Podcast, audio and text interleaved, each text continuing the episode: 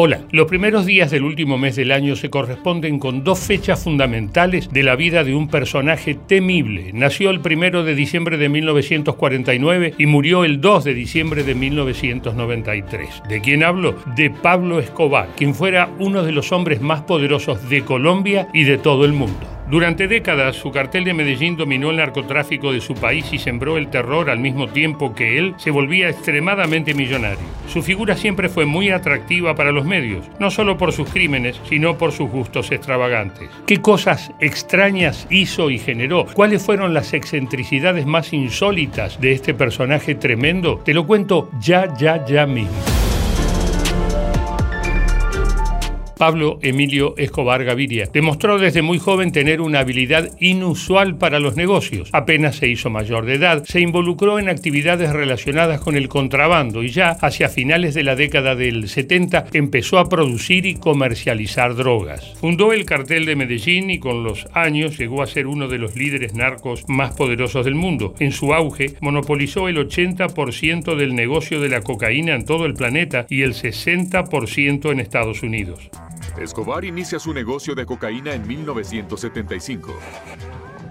Y el negocio florece. Pablo une fuerzas con otros capos de la droga locales. A finales de los años 70, se convierten en el cartel de Medellín.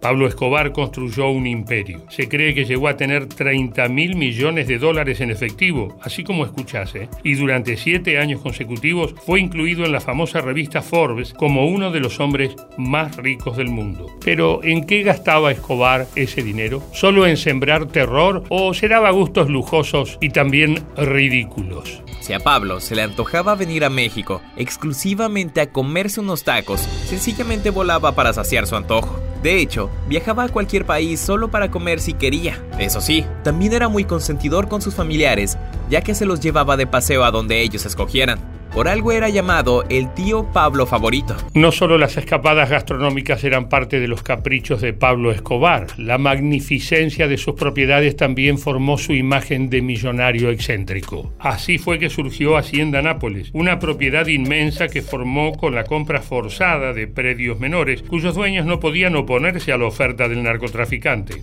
Teníamos 3.000 hectáreas a nuestra disposición. Zoológico. Zoológico con unas 1.200 especies importadas 27 lagos artificiales, como 100.000 árboles frutales, 100 vehículos recreativos, helicópteros, aeropuerto. Bueno, la verdad era... Parecías que tenías tu propio Disney, eh, digamos, a tus pies, eh, hasta un parque jurásico. De hecho, antes de que Spielberg ¿Ah, lo, lo, soñara, mi padre mandó construir y diseñar este, figuras y dinosaurios de la época en cemento, pero con artistas y eran hechos a escala real. Como vemos, uno de los lujos más famosos que mostraba Escobar era el de contar con animales exóticos en sus propiedades. Por ejemplo, hipopótamos. En un primer momento importó ilegalmente cuatro ejemplares, pero la cosa se fue un poco de control. En la actualidad, aunque el narco murió hace 28 años, los herederos de esos hipopótamos siguen siendo un gran problema para Colombia. ¿Por qué? ¿Qué pasó con ellos? Según algunas estimaciones, en 2050 los hipopótamos colombianos podrían llegar a ser miles. A veces se les puede ver en los pueblos. ¡La mascota! En gran número, estos megaherbívoros amenazan las especies locales, devoran las riberas de los ríos e incluso son capaces de desviar su curso.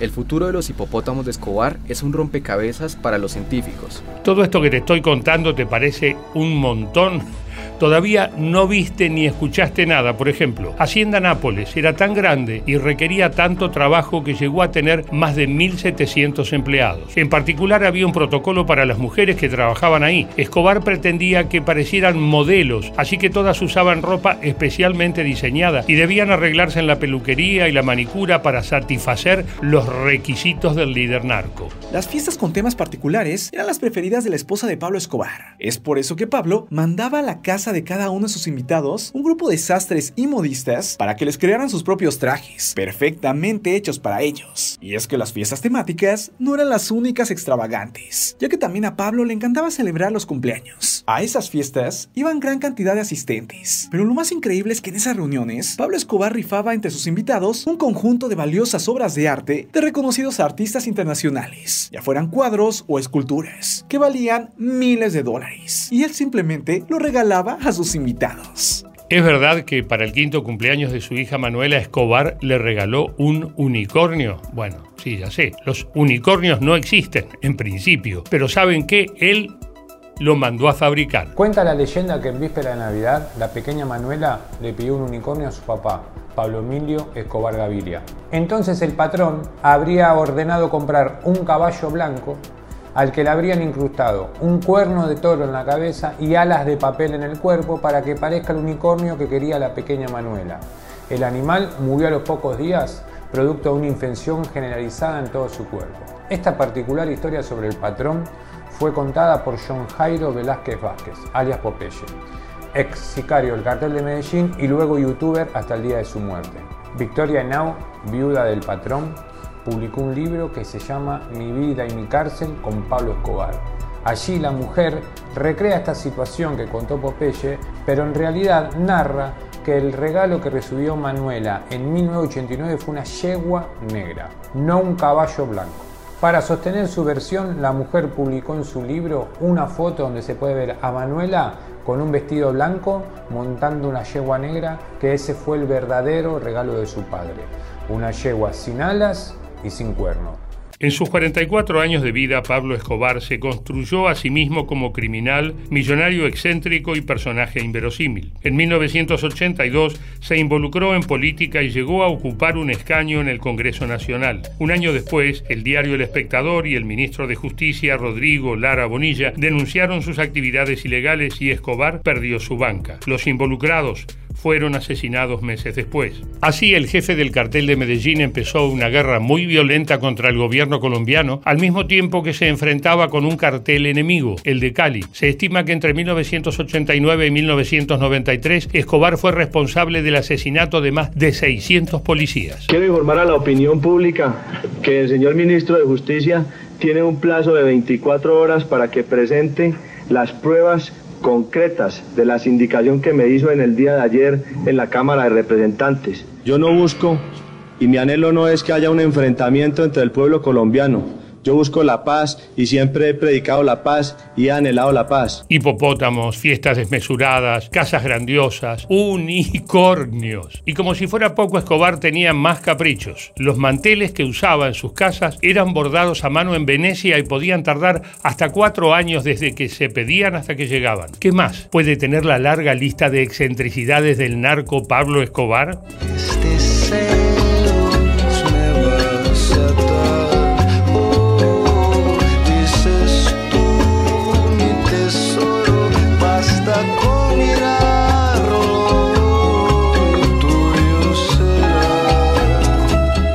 Bueno, ya que se trata de un criminal, debería haber alguna historia relacionada con la cárcel. En 1991 Colombia aprobó una nueva constitución a través de la Asamblea Nacional Constituyente. Ese nuevo marco legal estableció la prohibición de la extradición de ciudadanos a Estados Unidos. Escobar, que no quería ser juzgado fuera de su país, aprovechó para someterse a la justicia. Puso una sola condición, que no era una pavada, ser recluido en la cárcel que él mismo había construido ¿Que estoy loco? ¿Acabo de decir que el tipo estuvo preso en una cárcel que él se mandó a hacer? No, no, no estoy loco. Así fue. Claro, en 1991, Pablo Escobar llegó a un acuerdo con las autoridades colombianas para no ser extraditado a Estados Unidos. En él, se estipulaba que Pablo iba a construir su propia cárcel para cumplir su condena y pagar sus crímenes. Y así fue como lo hizo. Escobar construyó una prisión de superlujo que parecía complejo vacacional a la que llamó la catedral. Su celda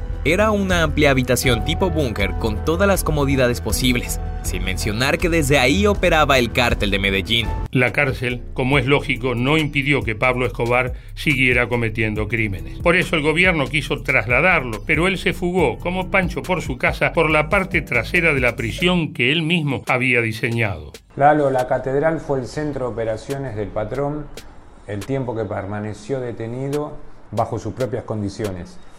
La cárcel funcionaba en un predio de 8 hectáreas, ubicado en Envigado, Antoquia. Tenía habitaciones muy cómodas para ser una cárcel, casi de lujo podría decirse.